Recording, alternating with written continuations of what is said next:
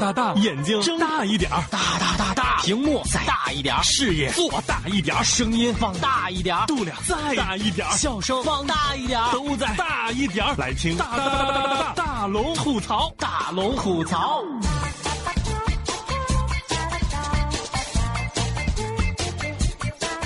嘿，想快乐找大龙，欢迎光临新一期的大龙吐槽。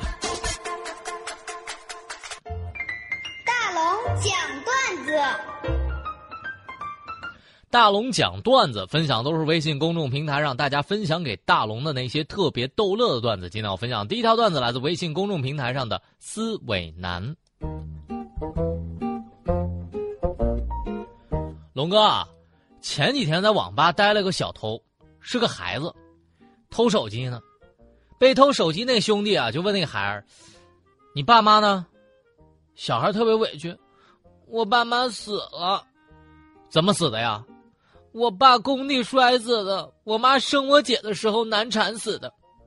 就在我们都没反应过来的时候，那被偷手机的兄弟就突然扇了俩耳刮子，说：“你这是考我智商呢？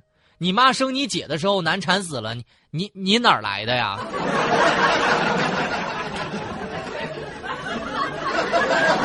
苦咖啡的段子是这样的：那天我跟老公聊天然后我就问了一句：“哎，你看啊，老公。”这养小蜜就要养那种大学生啊，又清纯又可爱。老公，你说，你说，你说对不对呀？这时候，老公开车回了一句：“嗯嗯，那个啥啥养小蜜养什么养什么大学生？作为男人，只能养养老婆呀。”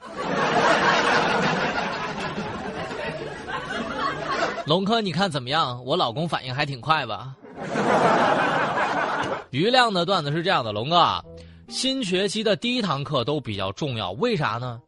因为务必得去上啊！因为老师通常会在这个时候把自己的电话和联系方式还有名字告诉大家。期末考试的时候，你就可以找到他求情了呀。小杨哥的段子：隔壁小子九岁上二年级了，昨天被老爸老妈给狠狠的削了一顿。为啥呢？原因就是因为跟隔壁班的小女生求情，拿他妈刚刚买的钻戒去当礼物送出去了，然后。被同班的情敌给举报了。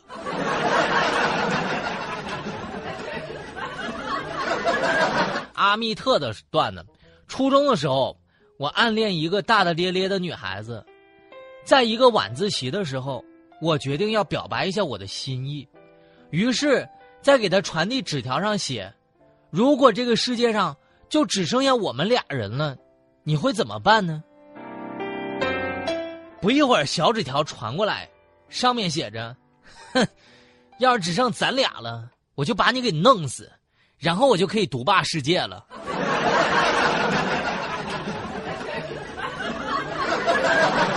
下段子来自麦小月留言是这样的：有句话说，男人呐，只要兄弟忠诚，老婆漂亮，这辈子就够了。不过大龙，我突然想到啊。这北宋年间有一哥们儿，老婆挺漂亮，兄弟很忠诚。他是个卖炊饼的。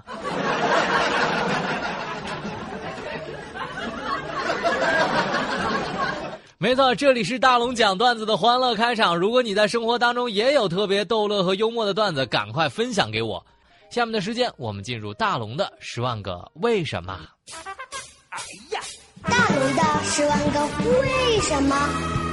大龙的十万个为什么用特别逗乐的方式来回答大家的各种提问，不管你问什么样的问题，在这里大龙保证给你一个特别逗乐的答案。今天我要分享第一个问题来自微信公众平台上的幸福小女人。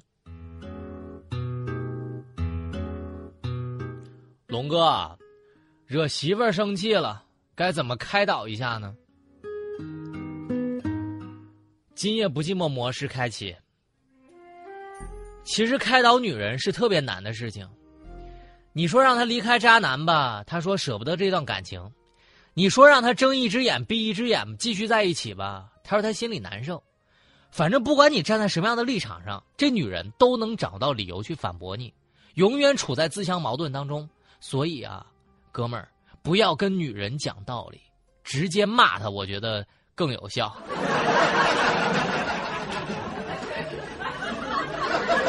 当然，我告诉你哈，也有我们那种骂不醒的，他最后会告诉你，其实他对我挺好的。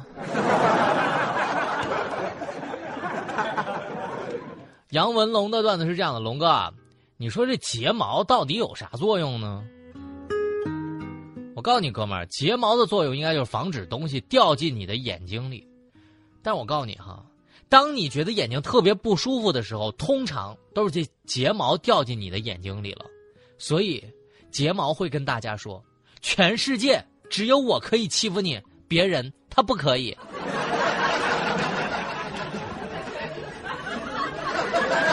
阿莲的柳岩：龙哥，你上学那会儿逃过课吗？谁上学那会儿没逃过课呀？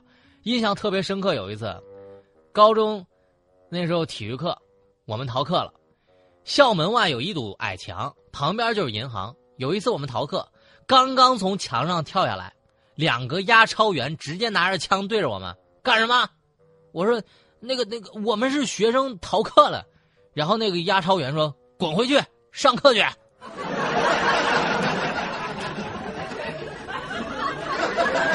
没错，那次经历让大龙印象特别深刻。后来我们又翻回去上课去了。高冷男的留言是这样：龙哥，最近中介总是督促我买房子，你说最近这房价势头，到底买还是不买呀？我记得那天我接到一个中介电话，给我推荐房子，说哥们儿啊，我跟你说现在赶紧买啊，不买我怕你买不到这个价了，以后涨啊。我就跟他说：“哎呀，哥们儿，我已经有房子了。”然后这哥们儿就问我：“那哥们儿，那你卖不卖呀？”我跟你说，现在你要不卖的话，以后可卖不了这么好的价了。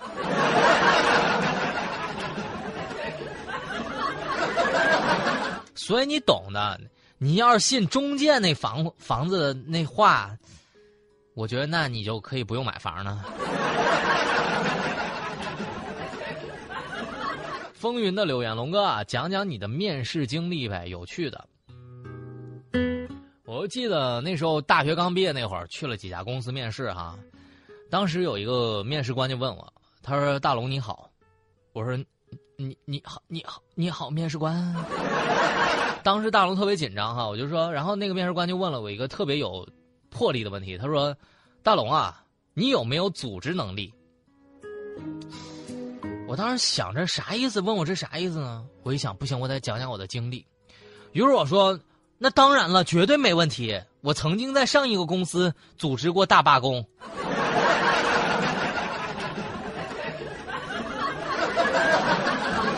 没错，这里就是大龙的十万个为什么。不管你问什么样的问题，大龙保证在这里给你一个逗乐的答案。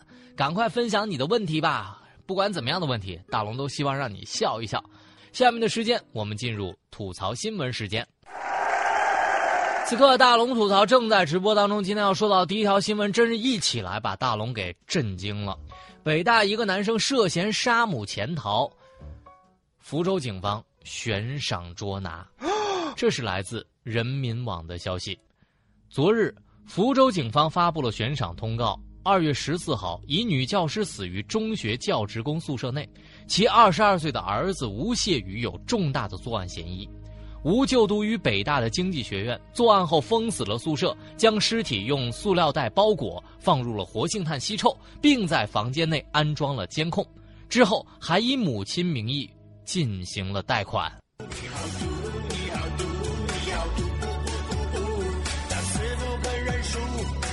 你让我不在乎，你好毒，你好毒，你好毒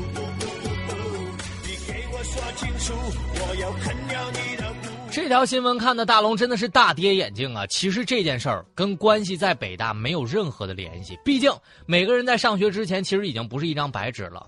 教育是从小到大一步一步、一件事儿一件事儿一个人一个人、一段一段经历共同影响形成的。所以大龙真想说呀，这个母亲有点悲哀呀，悲哀就在于，你的教育让你自己失去了性命。但这位母亲有的时候教育也是非常成功的，因为孩子考上了中国最知名的学府。对于一个人的一生来说，其实心理健康比什么都重要。无论什么人，这样扭曲的人性和冷酷的行为，真的是令人啧舌。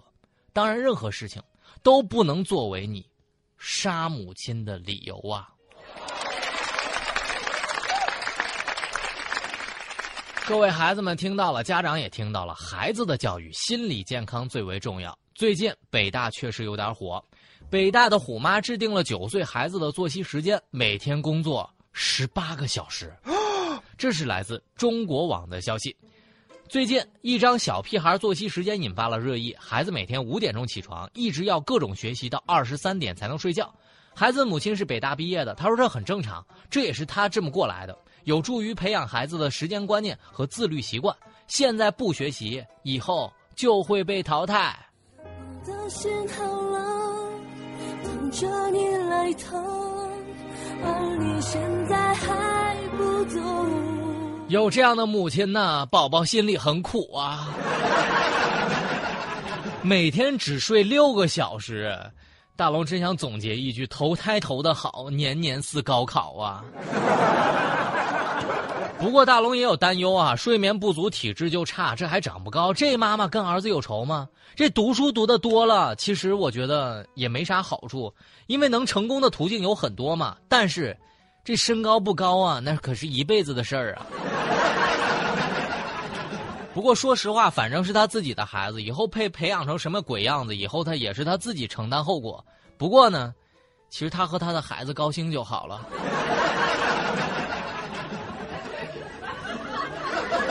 看到接下来这条新闻，大龙的第一反应就是赶快发到自己的朋友圈里面。但是想想还真不敢呢。法国家长网上晒娃可能会违法，违者将被囚禁一年。这是来自中国新闻网的消息。在法国，父母未经子女的同意擅自公开他人的私人生活，即是违法，最高可以罚四点五万欧元及监禁一年。如果小孩成年之后因此，控告自己的父母，父母还可能要支付巨额的赔偿。这警方就担心呐，家长上传孩子的照片可能会落入不法分子及利用照片作为身份盗窃的犯罪者手上。啦啦啦啦啦啦，我的宝贝，倦的时候有个人陪。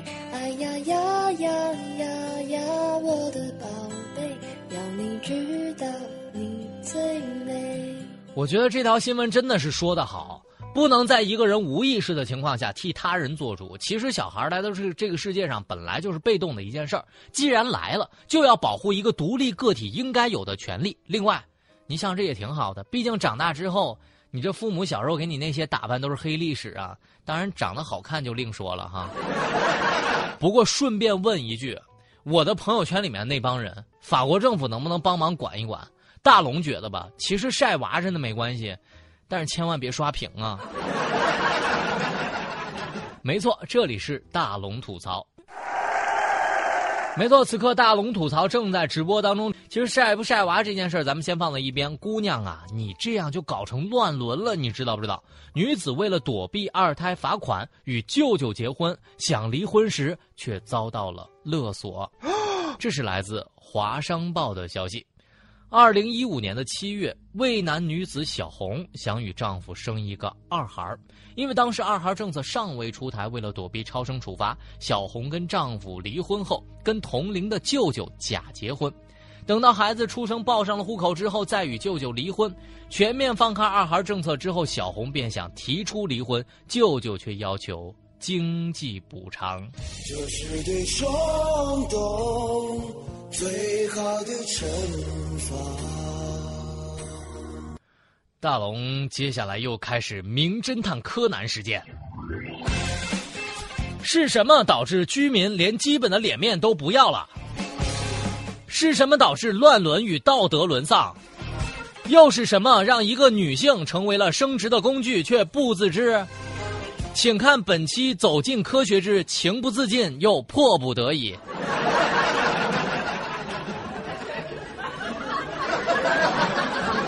不过这件事情，其实大龙觉得另有隐情哈。结婚登记的时候，这工作人员就没有核查一下这小红和舅舅的关系吗？才能让这样的笑话发生。其实大龙觉得办证的糊涂，领证的荒唐，法院再来一个马后炮，嘿，齐活了。最后碰上这种事儿，大龙想问问大家，这二十块钱该不该给？这件事情，你可以在大龙的微信公众平台上来发表你的观点。公交司机扶老太太反被讹，一车人作证，证明其清白。这警察叔叔调解之后，老太竟然讨了二十块钱。这是来自沈阳晚报的消息。二号，沈阳公交车司机小杨发现了一名老太太突然摔倒，便下车去帮扶。老太太却说：“是你撞的，你得赔钱。”然后呢，警方进行了调解，最后乘客都为小杨作证，而老太太不依不饶，说经过了几番讨价还价，最终小杨给了二十块钱，赔偿给了老太太。太委屈，分手也是让我最后得到消息，不哭泣，全都不曾亏欠。真是太委屈了！要大龙遇到这种情况，我一分钱都不会给。毛病啊，这都是惯出来的。但是我跟警察叔叔，我得说一句：各位在执行工作的警察叔叔们，你得代表公正和法治啊！其实二十块钱是小，但是你来调解了，难道这司机就应该赔这二十块钱吗？应该赔的话，叫你来有啥用啊？所以我觉得，既然代表着公正和法律，就不能助长这种歪风邪气啊！所以只能当司机好心给点丧葬费了。不过如果我是司机啊，我就换二十个钢镚，找来二十个乘客扔给他，也算是他讨钱了嘛。笑声过后，我们来听大龙的心灵神汤，我们来补充一天的正能量。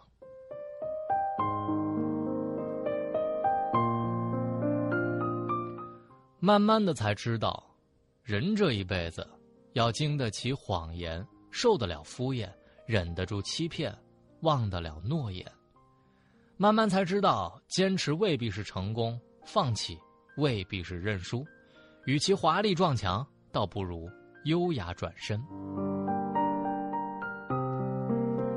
给自己一个迂回的空间，学会思考，学会等待，学会调整。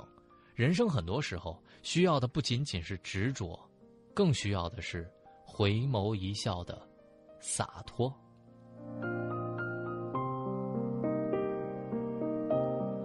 轻松生活，洒脱乐观。好了，以上就是今天大龙吐槽的全部内容了，非常感谢各位的收听。好了，新闻就这么多，明天咱们接着说。